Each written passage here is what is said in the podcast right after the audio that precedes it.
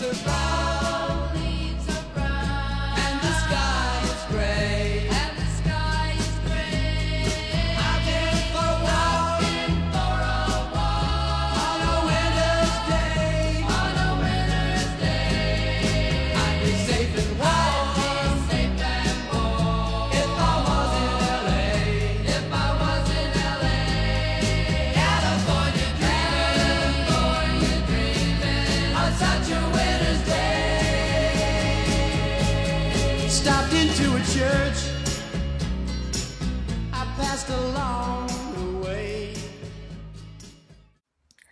Hello，大家好，我是阿菲娜，欢迎收听新期的自我进化论，用智慧启发你内在的转变。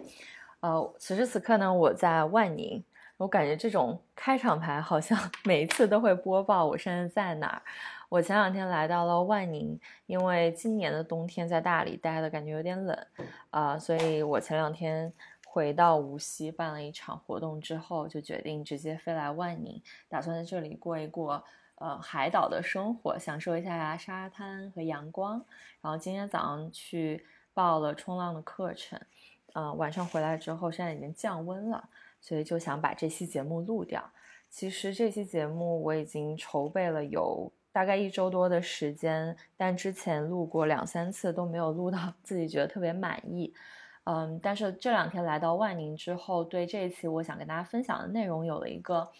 更深的体悟和练习，所以今天就想跟大家分享我最近在读的一本书，以及这本书带给我的一些启示。我们先来聊一聊这本书。嗯，今天想要跟大家分享这本书，其实是我很喜欢的一个作者，然后他有一本非常著名的书叫做《沉浮实验》，我相信很多人都听过而且读过。那我是在两年前读的《沉浮实验》这本书，那本书呢，我觉得好像每次我结识这个作者写的书，都是在恰到好处的时间。就是如果提前我去读这本书，肯定是 get 不到，我读不懂的。那如果推后读，就他可能也没有办法给到我最强的那个推动力和那个进化的助推力的。我在两年前读沉浮实验的时候，是我最需要学习放手和臣服的时候。那当时读完这本书，我其实对作者他自己的修行以及他的人生经历产生了极其浓厚的一个兴趣。那当时就了解到，他其实在写沉浮实验之前，他还有一本书，也就是我最近在读的这本，想要推荐给大家这的这本，嗯，它英文名叫做《不羁的灵魂》。那最近呢，嗯，潮汐 APP 送了我一本这个他们重新翻译出版的这个《不羁的灵魂》，他们把书名改为《清醒的活：超越自我的生命之旅》。那我觉得其实这个书名的翻译虽然跟原著有一点意义，但是更能直接的表达这本书作者在讲的一些东西。那就是最近读到这本书，我感觉他在这本书里分享的内容，恰好就是此时此刻我最需要的。可能相比于两年前，我需要学习去臣服，这两年我其实一直在嗯、学习，不断的更深层次的臣服和放手，去接纳生活带给我的一切。但其实到了此时此刻，现在生命成长的这个旅程中，感觉自己更需要的是《清醒的活》这本书里教给我的，嗯，第一就是我怎么样能够保持在那个真正的我的状态，就是真正的作者所谓的真正的清醒的状态去生活。那第二个呢，就是我怎么样能够不断的通过敞开我自己去获得无限的能量，然后以及不断的在这个成长的过程中打开我的心，去把我内心那些曾经生长出来的荆棘不断的去除，让我的心更加的光明。说到“心”这个词呢，我觉得在两年前我刚刚开始迈入这段旅程的时候，就其实有身边很多呃这个修行人，然后包括我的朋友跟我讲过心的概念。但那个时候我对心的理解还是一个在智性层面，就是在头脑层面去理解说，啊，我的心可能就是，比如说当我爱上一个人的时候，当我内心产生那种很温暖的感觉的时候，那个是我的心。但随着这两年自己不断的成长探索，此时此刻再去读这些著作里面对于心的解释，可能有了更深一层的这个理解。呃，那今天也会在这个节目中跟大家分享 Michael Singer 他在这个书里对于心的解读，以及我们怎么样去获得来自内心的能量。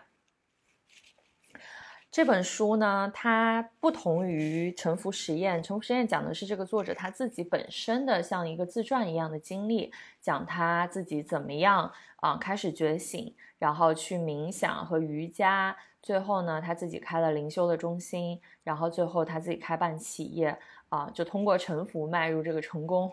成功人生的这样一个路径。那《清醒的活》这本书更像是一本。嗯，他的哲学观的一个分享，就是他对于这个修行，然后包括身心灵成长的一些思想和洞见。所以这本书他给的东西都很干，但他用了很多的例子，然后包括反复的去啊、讲同一个概念，把这个东西讲透。所以其实我自己在读的时候，我觉得他写的稍微有那么一点点啰嗦，就你会发现在同一个部分里面，不同的章节其实都有重叠的去讲同一个概念。啊、但我觉得这样子去去讲述这些概念也是必要的，因为有一些东西它必定是需要通过你累积前一个概念的这个基础之上，你才能把后面的东西讲透。那在我看来，这本书它其实，呃，总而言之讲了有三个部分内容。第一个呢，就是作者分享了他对于生命本质和真相的理解。所谓的生命本质和真相，就是关于我是谁这样一个问题的解答。他其实在这个书里有了非常清晰的一个呃剖析。那第二个部分呢，是关于我们怎么样去看待和运用我们内在的能量的一个真相。啊、在这里呢，我觉得这一部分是给我启发最大的，因为可能第一部分关于我是谁的那个探索，嗯，在之前通过阅读不同的书籍，然后包括自己去练习，都有一些这个体察和顿悟。但关于第二部分对于内在能量呢，我觉得是最近对我帮助最大的。那第三个部分呢，它讲的是我们怎么样就踏上这样一个超越自我和解放自己生命的旅程。你究竟在生活中怎么样做，能够不断的去接受和就是接近自己的那样一个生命的本质、本我和那样一个本体的存在。那我想今天就主要跟大家分享我在这个书里收获的。呃，首先想跟大家分享一下这个书第一个部分，他关于生命本质和真相，关于我是谁的这样一个洞见。其实这个部分的内容在沉浮实验的开头，就是作者他自己描述他在觉醒的时候也有提及。啊、他当时的故事就是有一天他在跟自己的妹夫看电视，然后突然意识到说，原来自己的头脑中不断的有一个声音一直在告诉他说，哦，你此时此刻要不要说点话来缓解这个尴尬的气氛？你下一个节目要看什么？就好像自己体内住了另外一个人，不断的向自己说话。而当他意识到这个声音的时候，他发现他根本没有能力让这个声音停止下来，就好像自己体内住着一个完全不受自己控制的另外一个人，然后这个人喋喋不休的每天都冲他说话。而作者把他自己这段的经历和这样的意识，成为他自己当时觉醒的一个开关。那这个就其实非常的有意思了。嗯，我们对于自己头脑中这样一个声音的体察，你会发现，那些没有修炼过觉知或者没有冥想的人，其实我们很多时候都处于一种无意识的状态，就是你不知道你头脑里不断的会产生这样的声音，甚至我们可能天生都会自然而然觉得我这这就是我的想法，这就是我脑子里可能思考的一些内容，我们会把这些想法和这些思考当成是我们自己。但是在不管是在《清醒的活》还是《沉浮实验》这两本书中，作者都很直接的指出了，嗯、对于我们自己思想和想法的认同，导致了我们无法真正的看到和接近那个真的我，并且陷入自我造作和产生的一系列的痛苦之中。我在之前的播客里面也有分享，在我们自我探索的时候，我们很容易把自己认同于呃几个方面、几个维度的东西。第一个呢，就是我们很容易认同我是我自己的身份，或者我是我的标签。比如说，当我去做自我介绍的时候，我会讲我的姓名，然后我会讲我的身份，我是什么职业。那很多情况下，我们都会认为，这个生活在世俗世界去扮演不同角色的这个社会身份的总和就是我。但其实，啊、这是一个陷阱。就是当我认同于我的身份，当我认同于我在扮演的角色的时候，我就容易产生各种来自于这种身份认同的痛苦和无名。比如说，当我认同于我的身份，我是一个老板，我是一个企业家的时候，我就很容易在做事的过程中去陷入到自己这样的一个身份认同中，也因为这个身份产生各种各样的痛苦。比如说，我怎么样去管理我员工的痛苦。对吧？然后我能不能按时给大家发工资的这个痛苦，那这个痛苦听起来非常的真。就是如果你此时此刻你真的是一个老板，你去做一件事情，当你可能面对现在经济形势的压力，你可能没法养活这么多的人的时候，你一定会产生各种各样的焦虑和痛苦。但其实，当你认识到你并不是你所扮演的这样一个身份。你也并不是你身上所贴的这些标签的时候，你就可以从这些身份认同所带来的痛苦中解放出来。这个理解起来可能非常的难，可能你会觉得这是一种出世的态度，我才能做到这一点。我们生活在这样一个世俗社会中，我无时无刻都在扮演各种各样的角色，我怎么可能从我现在所扮演的这个角色中真正的出来呢？那这样的疑问其实恰恰反映了我们对于自己在。社会身份和自我身份上的一个过度的认同，就是我们把自我等同于我们在扮演的这个角色和身份，但是我们又在这样的身份中苦苦挣扎。比如说，一位母亲，她可能会因为自己没有办法去扮演一个完美的母亲的这样一个角色，无法成为一个自己所期望中的一个完美母亲的形象而痛苦。那同样的，一个老师，他会因为自己。没有办法受到学生的喜爱而痛苦，所以你会发现，我们人世间很多的痛苦都是围绕着我们的身份认同、我们的身份所展开的。所以，当你能第一层先放下你现在困扰在自己身上的这些身份，你扮演的角色。啊，其实我们就已经解脱了很大程度上的一部分痛苦了。就我不再为我自己所扮演的这个角色所累了。我今天可以是一个会计师，但我明天就可以转换另一个身份，去成为一个很自由自在的去，like 我现在这个万宁冲浪的一个人。那我未来我也可以再去扮演别的角色。就当你认识到这些标签和身份不是我们，而是我们自己可以去选择的时候，你就能够从这个。身份和标签的认同之中解脱出来，所以这是第一层的我们对自我的解放，就是从自己的身份认同和标签里面解脱出来。那第二层呢，就是我们可能会认同我们的身体，啊，因为你会想说，我来到这个人世间，我可能有不同的身份，但是我的身体只会有一个。现在此时此刻，这个身面身高一米六八，然后晒的小麦色皮肤的这个人是我，所以我们会认同于我们就是我们的身体。但作者在这本书里就提到了一个很好的问题：如果你认同于你就是你的身体的话，那那个意识到我拥有这份身体的那个存在又是谁？而且，比如说我们在睡梦中，我们也没有在用我们的身体，但是我们还是会在梦里有各种各样的体验。那那个做梦的人又是谁？那个做梦的人还是你吗？当然，你也可能会说。那梦其实也是我们脑细胞活动存在的一种身体现象，我没有办法脱离于我的这个身体去感知我的梦。但是如果你真正做过清醒梦，也就是说你在梦里，你很知道自己在做梦，但同时你又体验着这一切的时候，那那个意识到自己正在做梦，自己正在体验这一切的那个人又是谁呢？所以通过这一系列的他这个书里的分析和这个疑问，就。点出了一个点，我们其实不是我们自己的身体，但我们又非常容易陷入对自己身体的认同。而一旦我们陷入对身体的认同，我们就会产生各种各样来自于对自己身体认同的烦恼。啊，比如说我今天此时此刻，如果我突然胖胖个四十斤，我可能就会非常的难过和焦虑，因为我认同了说此时此刻这个身材不好的这个人就是我。再比如说，如果我今天可能突然身体有某种残缺，我会觉得我的身体不够完美，我的身体有缺陷，我也会因为这个产生所谓的痛苦。但当你认识到你不是你的身体的时候，你也就从你的这个身体中解放出来了。那最把这一层剥离之后呢，最大的一个陷阱就是在一开始提到的，呃，当我们不去认同自己的身份，我们也不认同不去认同自己的身体。但我们极其容易认同于我们此时此刻的思想和想法。那西方有一个非常著名的话，叫做“我思故我在”，笛卡尔说的。其实这句话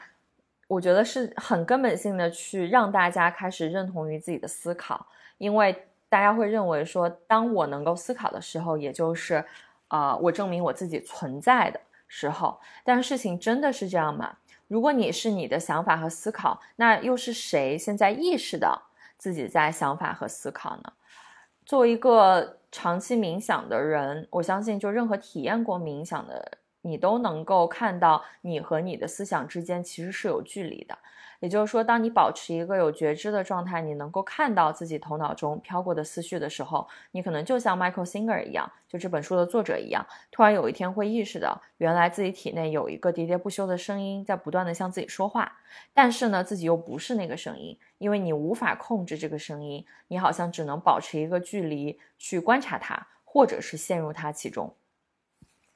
所以归根到底，那个真正的我到底是谁呢？如果我既不是我的身份，也不是我的身体，我也更不是我的思想和我的想法，那我到底是谁？那 Michael Singer 在这本书里就很清楚的点到了，那个真正的你，其实在是在背后觉察和观察一切发生的那个存在，是那个观察到你拥有母亲，你拥有会计师，你拥有。冲浪手这样一个身份的那样一个存在，是那个观察到自己拥有各种各样的想法，并且无法控制那个想法的那个存在。所以背后的那个观察者才是真正的你，你就是那个宇宙无限的意识，那个觉知。而所谓的觉醒，就意味着你真正从自己对于头脑、对于身份、对于身体的认同中醒来，意识到。头脑中那些喋喋不休的想法不是自己，并且你能够不再无意识的被这些想法左右和驱动去行动。也就是说，你和你内心那个喋喋不休的室友终于开始剥离了。那在《清醒的活》这个书里呢，对于我们这个内内在的这个室友，就喋喋不休的那个声音，头脑里的那个声音，它描述有以下三个特点，我觉得就是总结的非常到位。第一呢，就是我们。头脑里的这个声音，你会发现它无时无刻不在对周围发生的事情产生一种拣选和评判。它无时无刻不在讲我喜欢，我不喜欢，这个很好，那个很糟糕。比如说，我现在在三亚，我在万宁。如果今天是大晴天，我就会内心产生一个声音说：啊，我很喜欢晴天。但如果今天突然下雨，我头脑中这个声音就会说：“真烦人，我不喜欢这个雨天，因为这样我就没法出去玩了。”那当我们身边出现不同的人，你也会发现，你无时无刻在对这些人进行评判。可能来了一个阳光沙滩辣妹，然后你就内心就头脑会有这样一个声音说：“啊，我很喜欢这个女孩，因为她看起来非常的健康，非常的阳光。”但如是如果此时此刻你面前出现了一个流浪汉，出现了一个捡破烂的人。你可能就想离他远一点，因为他看起来非常的糟糕。所以，我们头脑无时无刻不再对我们周围发生的事情产生拣选和评判，而我们非常多的痛苦也来自于这些拣选和评判。因为你总会遇到那些你喜欢的、你不喜欢的，以及你享受的和你非常讨厌的事情。而生活中这些事情的发生，哪些来到我们的生命中，其实是不被我们自己选择的。如果我们一直沉溺于自己。对于事情的拣选和评判，和强烈的我只想要去经历我喜欢的事情，我不想去经历那些我不喜欢的事情的时候，你就会发现你的生活可能超过百分之五十的 moments 都会是那些痛苦的，而且你会逐渐开始去关闭你自己，或者逃离你此时此刻的生活，因为你想要逃离那些不舒服的感受。那我们头脑里的这个声音，我们所谓的这个内心的室友，第二个特点呢？就是它会驱使你去做一些无意义的行动，也就是说，我们自己会被我们头脑中的这些驱的这些想法和感受驱使去做一些行动，而这些行动就是为了去保护我们自己，去逃离那些我们不想面对、不想看到的一些不舒服的感受。呃，然后作者在这个书里就举了一些非常有有意有意思的想法，我们就拿这个亲密关系举例啊，比如说你今天过生日。但是呢，今天没有任何人给你打电话，也没有任何人发短信给你，包括你的男朋友，他也没有邀请你共进晚餐。而正巧前几天呢，就你跟你的男朋友吵架了，而这个时候你，你很容易，你的头脑中就会产生一个声音，就是之所以我今天过生日，我的男朋友没有给我有任何的表示，也没有邀请我出去吃饭，是因为我我们前两天吵架了，啊，而且我们的关系没有修复。如果他在乎我的话，他会利用我现在这个过生日的契机，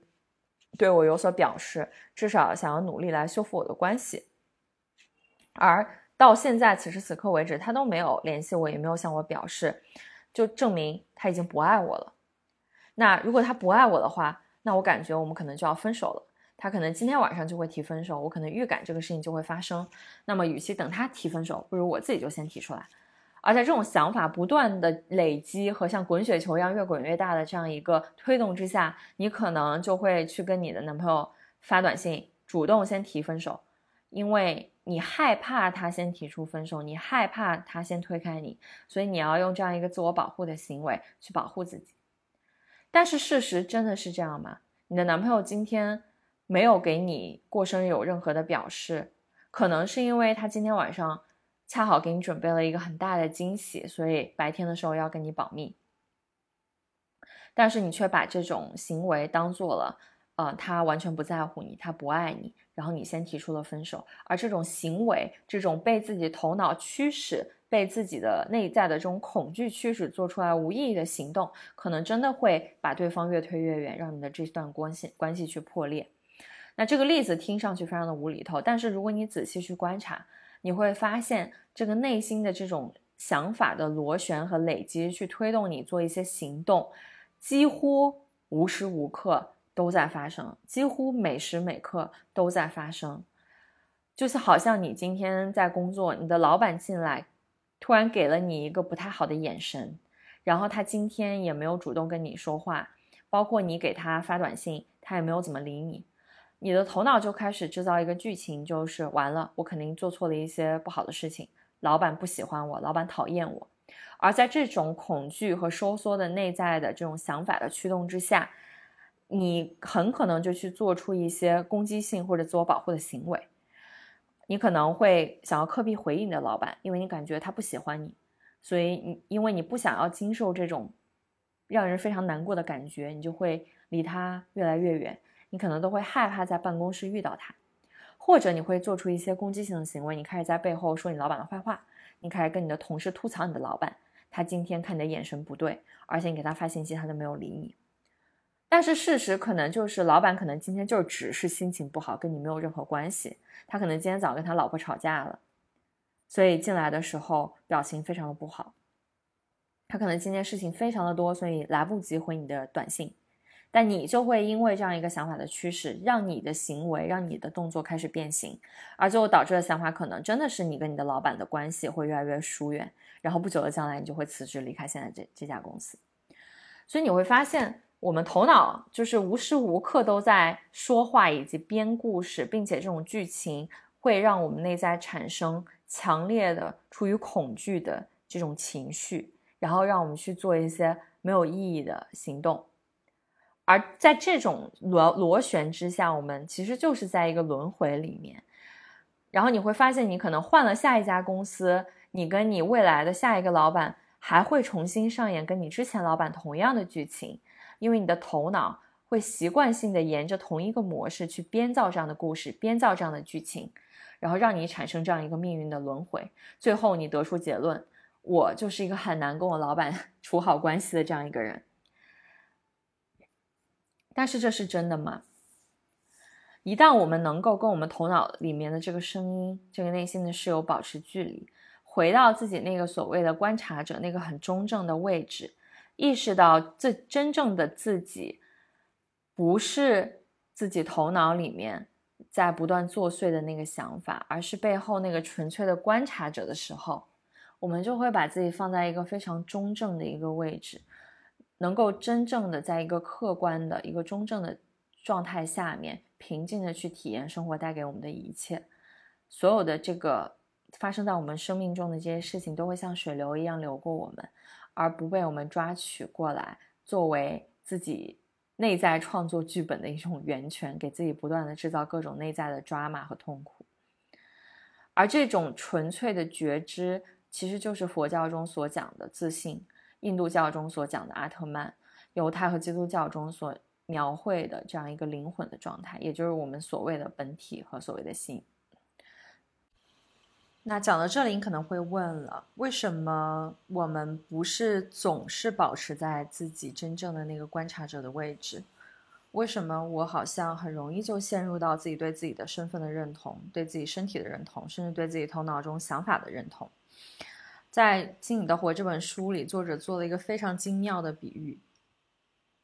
他说：“其实我们来到这个世界上，就像我们去一个电影院里看电影。”只不过这个电影相比于我们在现实世界中所看的这样一个电影，它更加具有沉浸感和沉浸式。我们在现实生活中，我们看的电影是画面和声音会同步的，所以你会呃同时看到和听到这个电影里面的这个画面和音效。而我们很多时候在看这两个维度所带给我们的体验的时候，呃，我们讲为什么？电看电影这样一个体验，有时候会让人很着迷，是因为它有时候会让你沉浸进去，就好像你这两个时小时，你可以什么都不想，你就完全沉浸在这个电影带给你的这样一个体验和感受里面。而在这里，你去想象你现在所处的这个事业世界，它不仅仅能够让你看到画面、听到声音，你还可以闻到气味，你还可以体验这个电影中每一个人的情绪。你还能感受到这个电影主角他身体的痛苦，也就是说，你的眼、耳、鼻、舌、身、意都同时的沉浸在这样一个电影里面，你的所有感官在这个电影中都是同步的。而在这种情况下，一个看电影的人，他其实很容易就把自己带入到这样一个电影的情节当中，你会很容易就忘记，其实你只是在这里。看和观赏这样一场电影，你是来体验的。真正的你是坐在那里看着这一切发生的那样一个人，你不是这个电影里面真实的那个角色。你把自己错当成了电影中的演员，因为你的情绪、你的感官都跟它同步了。所以，当你能够意识到你所处的这样一个世界，它是一个沉浸式的一个剧场、一个电影的时候。很多时候，你就是会从你现在所深陷的一些议题中突然就跳脱出来了。你不会真的执着于，啊，这个电影中现在在你生活中发生的这样一些议题，因为你意识到你只是来体验的，这些其实都不是真的。对于看电影的这样一个比喻，我其实有非常深的一个感悟，因为我我自己之前就是有一段时间。发现哎，我怎么生活过得那么抓马？就是有那么多戏剧，就感觉今天有戏，明天有戏，而且很多的这个戏的转折都是不经过我自己预设的。就好比突然今天就发生了一个反转，然后我的生活就突然反转了一百八十度，然后明天又进行下一个反转。其实你对比一下，你会意识到，当你在看一个你没有看过电影的时候，你其实也是在相同的体验里。就是你不知道下一秒这个电影要演什么，你不知道它下一秒有没有反转。就像我们在生活中，你不知道下一秒你的生活会发生什么。纵然你有很多对于生活的计划，有很多你想要实现的目标，但很多时候我们的生活会有非常多这样不期而遇的发生，会可能会完全让你的生活调转一个方向。而如果我们当真了，我们真的觉得自己是可以去控制这样一个电影的剧情。我是这个电影导演，我想要去控制这个电影下一步的走向的时候，你就很容易产生痛苦，因为事情的发展往往和你预想的不一样。但是，一旦你可以跳脱出来，一旦你能够意识到此时此刻我只是在看电影，我可能只是在这个沉浸式的剧场中去扮演这样一个叫做严小静的角色的时候，那。这个所谓的感受，所谓的经历，都只是属于这个角色的。我只是在背后看着这一切发生的那样一个人。而在这个时候，你就突然会有一种超脱的那种感觉，就好比我，我最近经常跟我朋友说，我我跟我男朋友最近，每次好像到那个拌嘴和吵架的边缘，我们就会突然相视，然后哈哈大笑，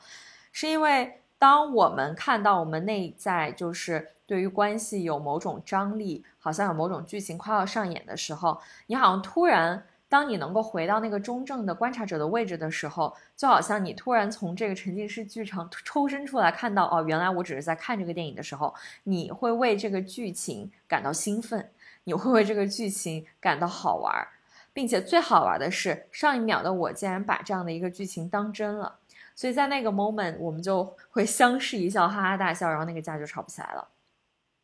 所以你会发现，生活中很多情况下，你都可以用这样一个看电影的心态去面对你自己的生活。比如说，今天突然你走在马路上，有一个人，有一个疯子，就朝你走过来，冲你大骂了一句，就骂出他所能骂出来最极尽、最难听的话。这个时候，你当然内心会升起一种莫名其妙的火，你就会觉得这人神经病啊，为什么要冲我这样骂？但是，一旦你在那一刻，你可以在两秒之间让自己抽身出来去看，你。在扮演的这个角色走在了街上，突然有一个人冲你大骂了几句，你会觉得这画面还挺好玩的，就是你可以在这样的一个街上有这样的一个体验，其实这个剧情还挺好玩的。如果此时此刻你在电影院里去看这样的一幕戏上，你你真的会可能当下哈哈大笑，你就把它当喜剧片去看了，对吧？但是我们在真正的生活中，我们却很难做到这一点。为什么？因为你把它当真了，你觉得那个人骂的就是那个。真实的你，所以你会想要生气，你会想要烦恼，你会想要去攻击对方。但是，一旦你抽身出来，你会不会看到说，哦，原来这个人在骂这个叫做严小静的角色。我觉得这一幕还挺好玩的。所以，我们什么叫做清醒的活呢？就是清醒的意识到，我只是来这个世界上体验和看着这一切发生的那样一个观察者。而这个就是阿玛斯在《钻石途径》中写过的这样一句来自这个苏菲教的一个谚语，叫做“什么叫做活在世间，但不属于他”。你还是活在这个世间，你还是体验你在这个世间所该体验的一切，但你不属于他，你只是一个体验者而已。所以，当我们回到意识的中心的时候，你会很轻松的看到，说在这个现实世界所困扰你的问题，其实都不是问题，那只是一种体验而已。我们不但不会被它困扰，而且会为它感到兴奋，为它感到刺激，因为这就是你来到这个世间所要体验的。你不会只体验那些非常美好的，像过山车一样冲上云霄的，你也会有下坠的，你也会有痛苦的，你也会有这些沮丧和莫名其妙的瞬间。但它就只是一种体验而已。那这本书第二个我很想跟大家分享的点是关于我们如何对待我们的心。我们如何通过打开我们的心，通过去除我们内心的那些荆棘，呃，让我们能够处在一个跟整个大宇宙的能量无限连通，让自己不断的敞开，呃，不断的流动于生活当下的这样一个状态。在《清醒的活》这本书里，作者提到了一个概念，叫做内在能量。呃，当我们提到能量这个词的时候，我们会想到一些我们现在使用的这个能源能量，比如说我们每天用的这个电能，啊，然后我们呃怎么样从大自然里面去截取这些能量，然后变成我们每天现在所使用的这种电能。但当我们谈及内在能量的时候，我们需要先看到一个点，就是我们内在所拥有的能量其实是可以无限的。我们很多时候去谈及内在能量的时候，我们会先想到我们身体的能量，比如说，当我吃饱饭，我就会拥有我身体上的能量；但如果我很饿，我可能就没有能量。但是作者在这里所提到的内在能量，它更像是精神的一个能量，它更像是我们所提到的气的存在，然后包括在瑜伽里面提到的 Shakti 的存在。嗯，那这种能量的诞生呢，它其实跟我们的就是身体上面，我是不是有没有吃吃饱饭，我没有休息好，虽然是相关的，但它更多的是关乎于我们的心。作者在这本书里分享，其实我们内在所能够拥有的能量是无限的。而之所以我们感受不到那种跟宇宙一样无限的能量，是因为我们选择关闭了我们自己的心。当我们选择关闭我们自己的心，当我们处在一个收缩和枯萎的状态的时候，那些源源不断的能量就没有办法流经我们。那讲到这儿，就想起我之前在播客里有分享，呃，阿马斯在《钻石途径》里面有提到的一个概念，叫做电阻，就是当我们自己。内在有很多的障碍，有很多的阻碍的时候，我们处在一个电阻很大的状况下，其实从宇宙而来的这种源源不断的能量是没有办法真正流经你的。你会发现你很容易去截取和抓取一些事物和一些事情的发生，然后让自己留存于那样的一个很卡顿的，或者说很难过的一个状态。举一个例子，一个很简单的例子，就就是原本你可能是在一个很流通、很通畅的一个状态，然后这个时候你谈恋爱了，你会感受到你的世界好像就被打开了一扇门一样，会有源源不断的那种喜悦的、美好的、快乐的能量流向给你。那为什么会有这种感觉呢？是因为在我们刚刚开始恋爱的时候，我们内在的这个心是很打开的，所以我们感受到我们所处的这样一个世界是在一个好像扩张的状态。我能够感受到我的范围在扩大。可能以前我看到一些事情，我没有觉得它很有意思，但是当我处在一种恋爱甜蜜的状态的时候，我就会觉得哇，世界怎么这么美好？为什么我这么幸运？我这么感恩？但当我们可能在这样的关系中相处一段时间之后，我们可能都会多多少少遇到关系里的一些议题，比如说，呃，有一天你的男朋友不回你的信息，啊、或者说你给他打电话一直打不通，然后他今天一整天都没有怎么主动联系你的时候，我们会发现，有时候我们就会慢慢的开始收紧，我们会处在一种紧缩的状态，会忍不住不断的担忧去想。为什么他今天没有怎么搭理我？为什么他不接我的电话？为什么他没有主动联系我？是不是我们的爱没有像以前那么好了？是不是因为我不够好，我做错了什么让他生气了？所以你会发现，我们会把关注力从那个无限扩张的、膨胀的那样一个状态开始收缩，开始投注到你生活中一个很小的一个点。可能今天是你亲密关系里的某一个某一个现象，那明天可能就变成了当你进入到公司里面去工作的时候，啊、你发现今天你老板经过你的时候，没有像往常一样跟你打招呼，然后你主动跟他汇报工作，他也没有回复你的邮件，那这个时候可能你就会像我们之前讲，你的头脑就会开始编故事。然后你的头脑会告诉你说，哎，是不是因为我做错了什么，惹领导不开心，所以他今天就不爱搭理我？而在这样的一个能量状态下，如果你很带着很精微的觉察去看自己的状态，你能够看到你在收缩，你的心在收缩，甚至在关闭。而这种收缩和关闭所带来的结果，就是你可能会想要去回避。啊，通过回避这样的现象，回避这样的关系去保护自己，可能你没有办法像以前那样自然的跟老板相处，你会想要去时刻确保自己是在一个呃被老板喜欢或者说接纳的状态，你就会变得非常的紧缩。而在作者看来，正是这样的紧缩，让我们和能够流经我们本来无限的能量产生的隔离，我们就会逐渐陷入一种消沉。自我封闭的一个状态。那其实对于一个人来说，我们这种害怕或者紧缩的状态，它本来在原始的那种生活环境中是可以保护我们的。比如说，当我们感察觉到有危险，当我们察觉到不安全的时候，我们会通过这种紧缩、逃避的方式去保护我们自己。但它从另外一个方面来说，也给我们造成了障碍。那个障碍就是你会发现，你会无时无刻不生活在恐惧。和自我保护的这样一个倾向中，而这就好像你本来是可以去非常自由的去享受那个无限的阳光，因为我们来到这个世界，我们本身就是带着光和爱来到这个世界的。但一旦你感觉到不安全的时候，你就想找到一个小黑屋躲起来，于是你进了那个小黑屋，你缩在了角落，而外面的这种无限的爱和光是没有办法穿越这个小黑屋照到你身上了。而在这个情况下，你就会感觉到非常的消沉，你感受到没有能量。我们很多情况下，我们之所以会产生抑郁的这种情绪，会产生痛苦这样的情绪，其实都来自于我们的一种自我的保护和攻击的倾向，会想要把自己缩成一团，嗯、跟外在的这个世界去隔离。但是作者在《清醒的活》这本书里就分享，如果你来到这个世界，你本身就是一个体验者。其实你完全可以选择自己去体验无限的光和爱，还是去体验那个自己紧缩起来的那种黑暗和封闭。而其中的这个差别，就来自于你是否愿意时时刻刻把你的心打开。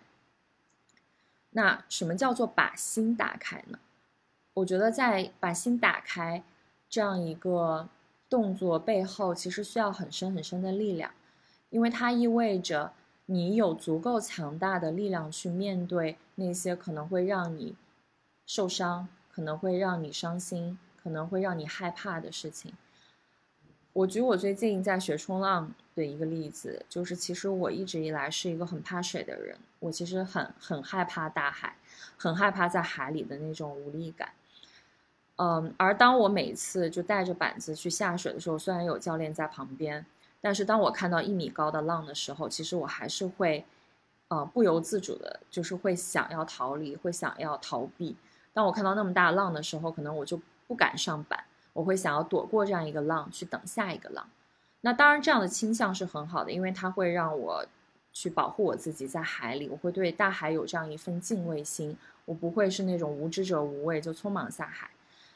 但在这个过程中，我就很容易去堕入一种封闭和自我保护的倾向。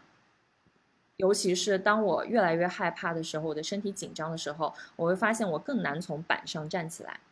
而当我经历更多的这样，就是从板上跌落，然后包括在海里被卷的这样的瞬间的时候，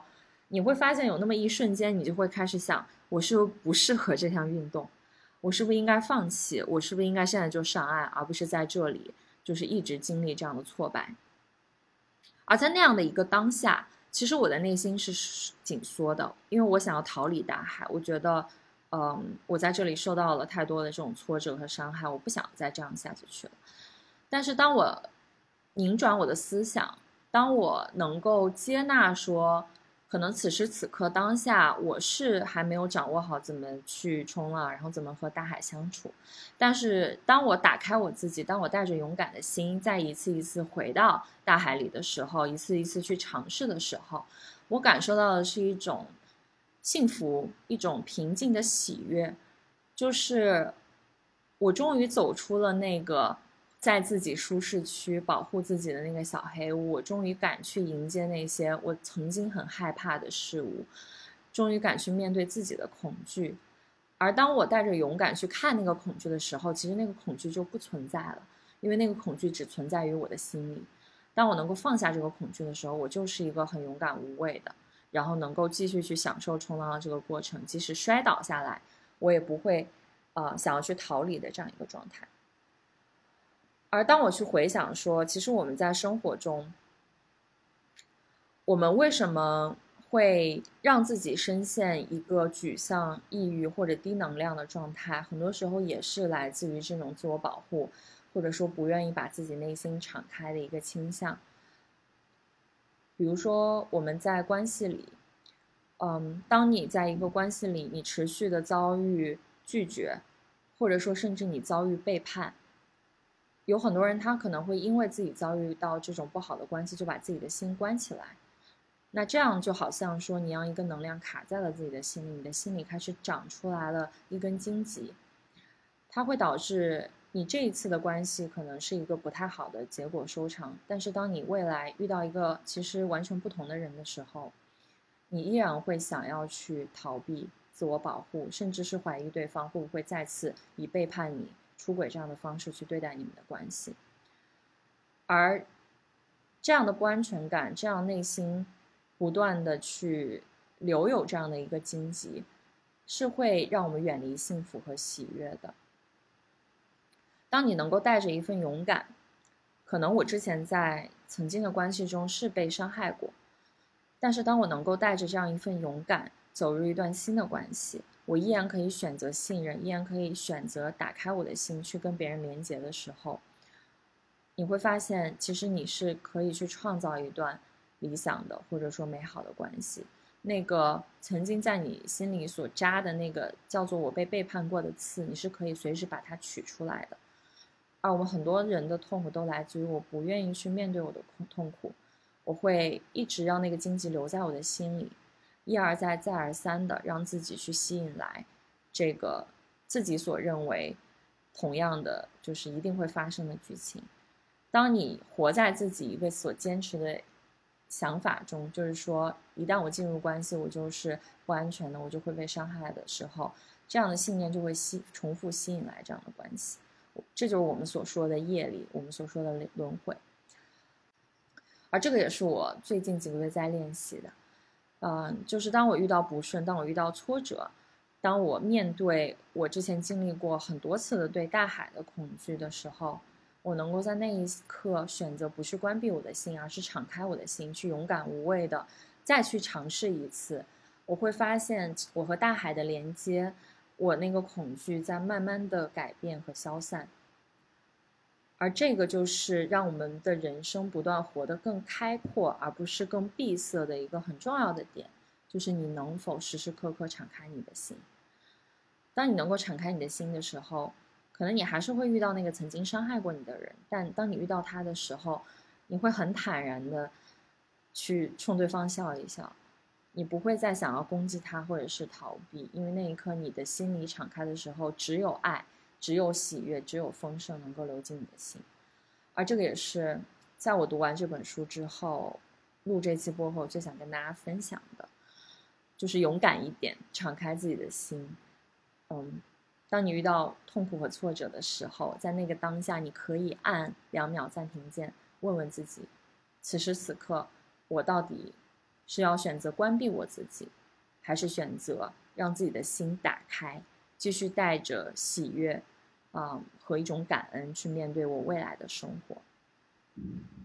那以上就是这期节目想跟大家分享的内容。然后最后想跟大家分享一个小福利，就是我在跟我的朋友，嗯，就是潮汐的创始人说，我打算拿《清醒的活》这本书录这期播客的时候，他就问我说，哎，那要不要去做一个什么免费送书的活动？所以我就跟他争取来了三本。这个《清醒的活》这本书，嗯，所以如果你对这本书感兴趣，你对这期节目有任何的想法，都可以在小宇宙的 APP 的这个这期节目的后台留言给我，我会选择三个就是留言我很喜欢的送出这本书，也希望这本书能够带给你清醒的活的这样的一个信念，然后更加认识自己和敞开自己的内心去生活。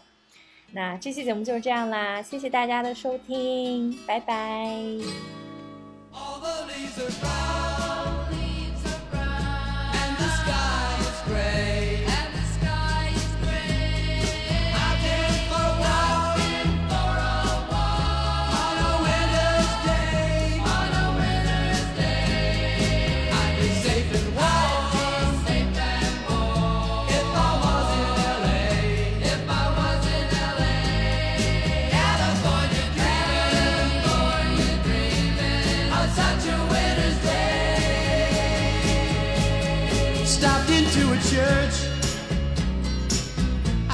along the way. Well, I got down on my, knees, and I pretend to pray. You know the preacher he knows I'm gonna stay.